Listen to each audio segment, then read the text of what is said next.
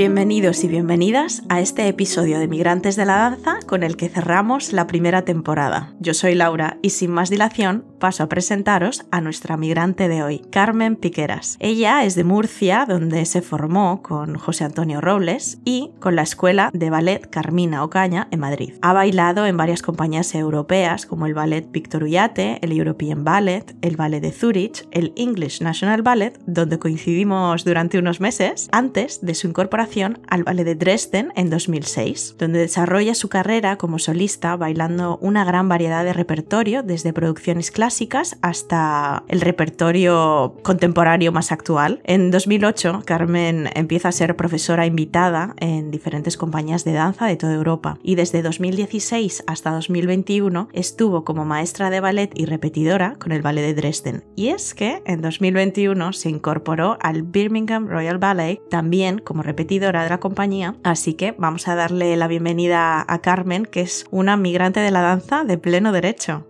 Hola, buenas. Gracias por la invitación, lo primero. Encantada, Carmen, de estar aquí un ratito con, contigo. Y bueno, eh, segunda temporada eh, en el Birmingham Royal Ballet como repetidora en un regreso a tierras inglesas bajo la dirección de Carlos Acosta. Háblanos un poquito de cómo ha sido este cambio de pasar de una compañía alemana en la que habías formado parte como bailarina durante mucho tiempo a otra en Reino Unido en la que no habías trabajado previamente. La verdad que ha sido un cambio también a nivel personal bastante grande. Como dices, eh, fui bailarina en Dresden 10 años y luego como Ballet Master 5. Por supuesto, allí conocía mucho el sistema, cómo funcionaba la compañía y en ese sentido ha sido un gran cambio, no solo de pasar de una compañía alemana a una inglesa, que el sistema es bastante diferente, y también porque Birmingham Royal Ballet es una compañía que hace muchas más giras y tiene mucho más espectáculos, sino también un poco a nivel de vida, eh, cómo se vive en Alemania, cómo se vive en Inglaterra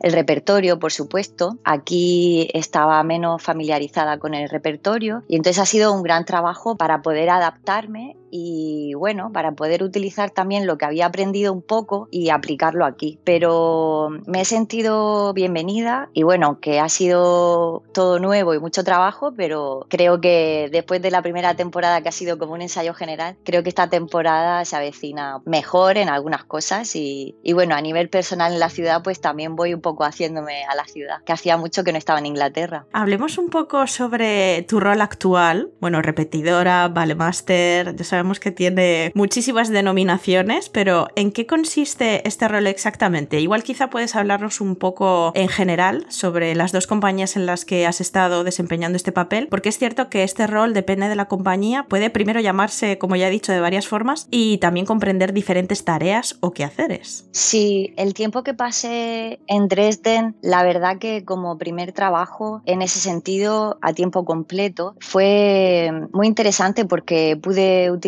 también el hecho de que había bailado muchas de las coreografías. Esa quizá es la diferencia más grande. Aquí mucho del repertorio no, no lo había bailado, me he tenido que poner un poco más al día, pero ha sido muy interesante porque he tenido la oportunidad de trabajar con asistentes de coreógrafos y coreógrafos que no conocía. El trabajo consiste un poco y sobre todo en compañías así tan grandes en dar clase a la compañía. También eso puede variar de un sitio a otro. En Alemania eran más generales, chicos y chicas, y aquí están separadas, a veces generales, pero bueno, el trabajo trata un poco de eso, dar la clase por la mañana que la compañía tiene habitualmente y luego hacerme cargo de, de los ensayos. Eso es un poco lo general, así. Pasar ensayos, ayudar a los coreógrafos, a los asistentes, a los bailarines, un poco pasar el mensaje eh, lo mejor posible que los coreógrafos tienen y eso es un poco lo que intento hacer. Luego tenemos que ir a, ver los ensayos, a, ver los espectáculos, corregir un poco y sobre todo eh, intentar que el nivel del espectáculo siga siempre siendo muy alto.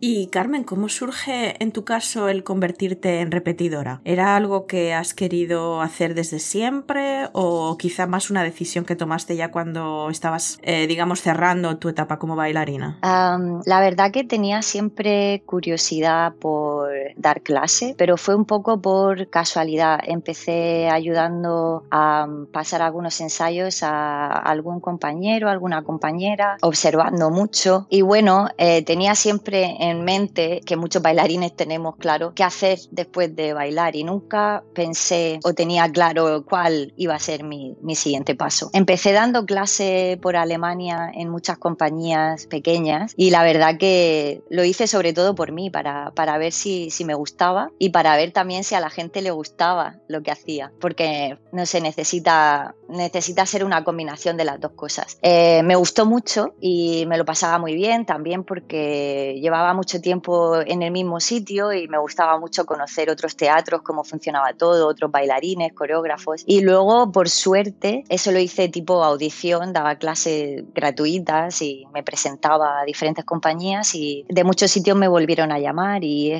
y fue cuando me ofrecieron contrato en tres sitios diferentes, pero ya para estar todo el año y también para, para ser Vale o sea, para también pasar ensayos, no solo dar clases. La verdad que se me presentó la oportunidad en Dresden y las coreografías, los bailarines, el nivel de la compañía era tan alto y es tan alto que bueno, decidí, decidí probar y la verdad que, que me ha gustado.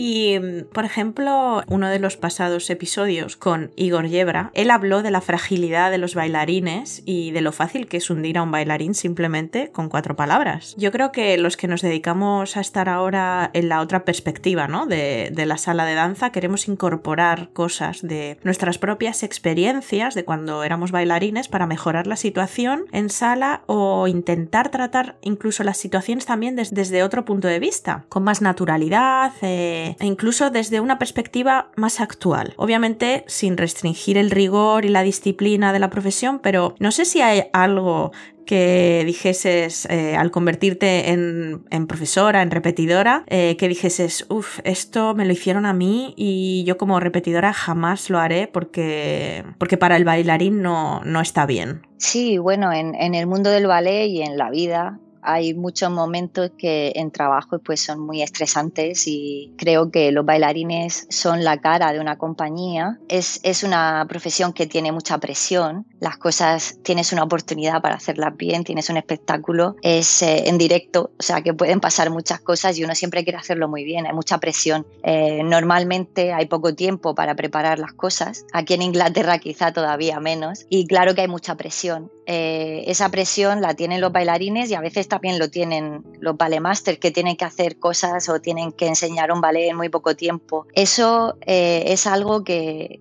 bueno, tienes que sentirte muy parte del equipo y lo que yo intento es eh, que los bailarines sientan que pueden comunicar lo que les pasa. Intento ser bastante cercana, porque no he creído nunca en gritos ni en situaciones así. Por supuesto que a veces se han presentado eh, situaciones extremas y intento estar tranquila y, por ejemplo, algo que aprendí muy rápido es que si quedan cinco minutos eh, de un ensayo y tienen mil cosas que hacer y no se puede, pues tener la, calma mental de decir, bueno, pues hoy hasta aquí y lo dejamos ahí, que es mejor que intentar hacer muchas cosas mal y en muy poco tiempo. Entonces, bueno, intentar utilizar el tiempo lo mejor posible, intentar comunicar, intentar siempre pensar que la gente no quiere hacerlo mal y que también tienen mucho estrés y, y bueno, comprensiva, diplomática, tener mucha psicología, es un trabajo de mucha psicología. Y luego lo que has dicho, sí que me di cuenta muy pronto que aunque yo no me sintiera tan lejana de, al principio sobre todo cuando empecé, sentía que todavía tenía la experiencia de haber bailado muy cercana, ¿no? Cada vez se va alejando más, pero intento tenerlo muy en, en la cabeza, mi experiencia como bailarina. Siempre el pensar que, que entiendo entiendo la presión y entiendo lo que cuesta ponerse las puntas y hacer un espectáculo. Y me di cuenta que lo que decía como profesora, aunque a veces yo pensaba que la gente no, no escuchaba, pero sí que es verdad que es muy importante las cosas como se dicen y a quién se les dice, porque sí que lo tienen muy en cuenta. Y estás en una posición en la que muchas veces es eh, esa unión entre la dirección y los bailarines. Y por supuesto los bailarines eh, quieren hacerlo bien y quieren bailar mucho y quieren estar en el cast y sí que les influencia. Entonces, bueno, sobre todo que sea positivo y que les pueda ayudar. Una crítica positiva siempre. Exacto, eso es muy, muy necesario, que las críticas siempre sean desde, desde un punto positivo y productivo. Hablemos ahora de esa Carmen pequeñita que está en Murcia formándose en danza y decide dar un paso para mudarse a Madrid y continuar su carrera en el mundo de la danza. ¿Cómo fue? Pues la verdad que empecé en el cole haciendo ballet, bueno, luego dijeron que tenía cualidades, me metí en el conservatorio, luego también también mi profesor José Antonio me ayudó muchísimo formándome y bueno, conociendo profesores y sobre todo Carmina Ocaña, que venía a Murcia en Semana Santa siempre a dar un curso. Y bueno, desde que la conocí tenía en mente que me encantaría tomar clase con ella a mí. Mi cosa era, quiero tomar clase con ella todos los días. No tenía ni siquiera en la cabeza la posibilidad de que pudiera dedicarme a ser bailarina, no sabía ni que existía como trabajo, porque en España es muy difícil tener esa imagen de poder sobrevivir muchas veces o tener un salario con el que pueda sobrevivir siendo bailarina. Nunca se me había pasado por la cabeza. Pero por suerte, bueno, sin pensarlo empecé a tomar clase. José Antonio y mi familia también me apoyaron muchísimo y tuve la posibilidad con una beca de ir a Madrid a estudiar con Carmina. Y fui con mucha ilusión, ni siquiera pensé en lo que dejaba detrás o a dónde iba, simplemente iba a tomar clase y, y fue un gran paso, pero me acuerdo, cogí el tren en Murcia, llegué a Madrid y llegué con mucha ilusión y luego con el tiempo sí que me he dado cuenta del gran paso que ha sido, pero en el momento la verdad que ni me daba cuenta, solo quería estudiar ballet.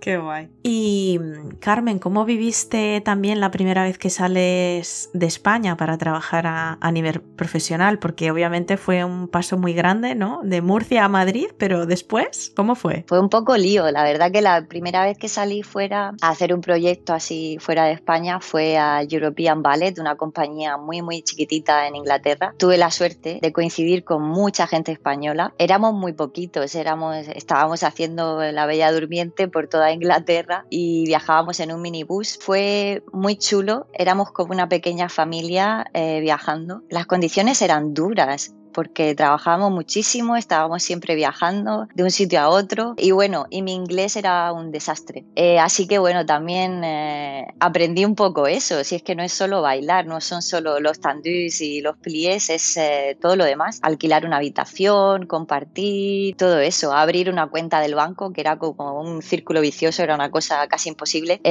un montón de cosas, pero fue, aprendí muchísimo. Luego tuve que volver a España porque no, er, era una compañía que trabajaba como por proyectos y hice muchas audiciones, pero eh, la verdad que sobre todo eso fue el shock de también hablar inglés, del acento inglés y todas esas cosas, pero aprendí muchísimo, fue muy muy chulo. Y a partir de ahí, porque también has estado en Zurich, luego regresaste al English National Ballet, ¿cómo, cómo ha sido esa transición entre los diferentes países a lo largo de tu carrera? Porque, bueno, luego también estuviste en, en Alemania. Sí, la verdad que llegué a Zurich casi de casualidad porque era, estuve dos años haciendo audiciones, como te digo, cuando volví a Madrid y no estaba funcionando para mí y tuve en la cabeza muy presente que quizá iba a hacer un par de audiciones más y iba a ponerme a estudiar alguna cosa, que lo iba a dejar. De repente necesitaron a una chica en medio de la temporada en Zúrich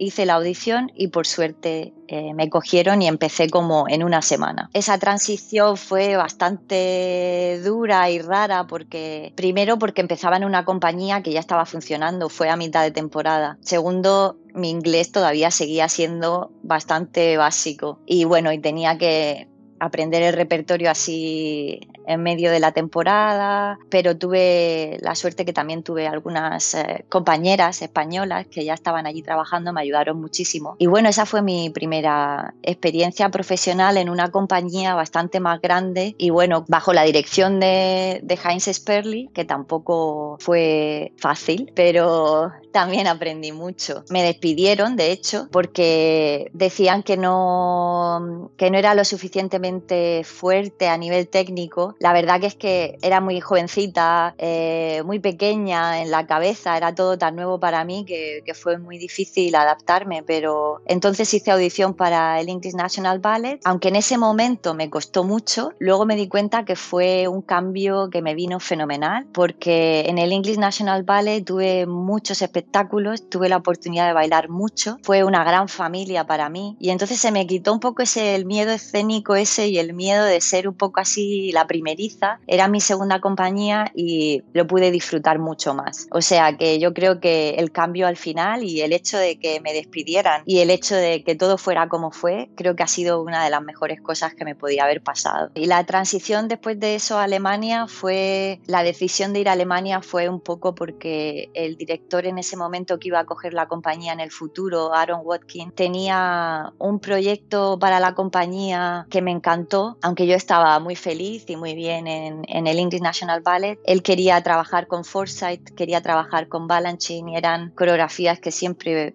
eh, había querido hacer y trabajar. Eh, y en ese momento en el English National no las tenían. Entonces, aunque estaba muy contenta con hablar inglés en Inglaterra, con mi vida en ese momento allí, con vivir en una gran ciudad eh, y también mejor comunicada con España, los vuelos y todo eso, eh, decidí dar el paso a vivir en Alemania, sobre todo por el trabajo, sobre todo por lo que la compañía iba a ofrecer. Y no me arrepiento, fue un cambio que, que también me dio otro aprendizaje y la posibilidad de, de conocer a muchos coreógrafos y trabajar diferente repertorio. ¿Y qué crees que te ha aportado a ti también, ya no solo dentro del estudio de danza como bailarina profesional, pero también a nivel personal, el trabajar en países eh, pues como Suiza, Reino Unido, Alemania, culturas tan diferentes entre sí y trabajar también con con tanta gente, porque es verdad que dentro del estudio cada uno somos de un país, esa multiculturalidad, ¿crees que te ha aportado algo a ti también como persona? Yo creo que sí. Muchas veces cuando pienso cómo empecé, que soy de Murcia, de una ciudad chiquitita. Y bueno, primero que hablo inglés, que he vivido en muchos sitios, que he conocido a mucha gente, que tengo la posibilidad de, por el trabajo que hago, de dar clase en muchos sitios diferentes, porque la lengua del ballet es, eh, es mundial. Puedo ir a cualquier sitio, puedo dar clase. Me ha abierto las puertas eh, en muchos sentidos de conocer lo que tú dices, otras culturas, otros idiomas. Y creo que eso siempre enriquece. Yo siempre apoyo mucho más eh, la unión de culturas culturas, el hablar todos los idiomas posibles, antes que solamente encerrarte y focalizarte en, en, un idioma solo o en una cultura solo. Creo que se aprende muchísimo. Y siempre se lo digo a los bailarines que también están yendo, que tienen esta cosa de qué voy a hacer luego cuando deje de bailar. Creo que los bailarines tienen todas esas vivencias y que en cualquier cosa que hagan en la vida va a venir bien y les va a ayudar y que tienen muchas más cualidades y mucho más aprendizaje del que son conscientes cuando terminan de bailar. El hecho de poder eh, viajar a un sitio, de poder abrir una cuenta del banco, de poder alquilar un piso, todo eso te hace ser... Eh,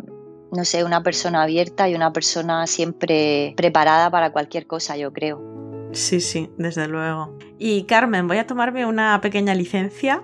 Eh, voy a contar una anécdota. Yo no sé si tú te, no sé si tú te acordarás, pero cuando yo fui a hacer la audición del IMB, bueno, Primero de todo es que recuerdo que en el día de la audición eh, dejaste que me pusiese a tu lado la barra, me diste un par de consejillos para la clase. Eh, bueno, esos son gestos que, son muy de agradecer, ¿no? Porque ya una está lo suficientemente nerviosa y se siente bastante vulnerable en las audiciones como para encima estar preocupado de dónde me pongo la barra, no vaya a ocupar el sitio de una principal o, cosas así. Y bueno, todavía cuando lo recuerdo me, me hace mucha gracia porque mm, si no es por ti, no me entero de quién es el, director artístico en ese momento, porque entró por la puerta y muy mal por mi parte, eh, lo prejuzgué por sus pintas y pensé que era el pianista y tú me dijiste, no, no, que es el director artístico. Entonces, bueno, yo ya te digo, en general eh, he tenido mucha suerte con la camaradería española, ¿no? Prácticamente en todos los sitios en los que he estado. Eh, pero no sé si este ha sido también tu caso, ha sido beneficioso o igual has estado en alguna de las compañías siendo la única española. ¿Cómo, cómo ha sido tu caso? La verdad que no, no me acuerdo exactamente de, de lo que cuentas, pero sí que me acuerdo,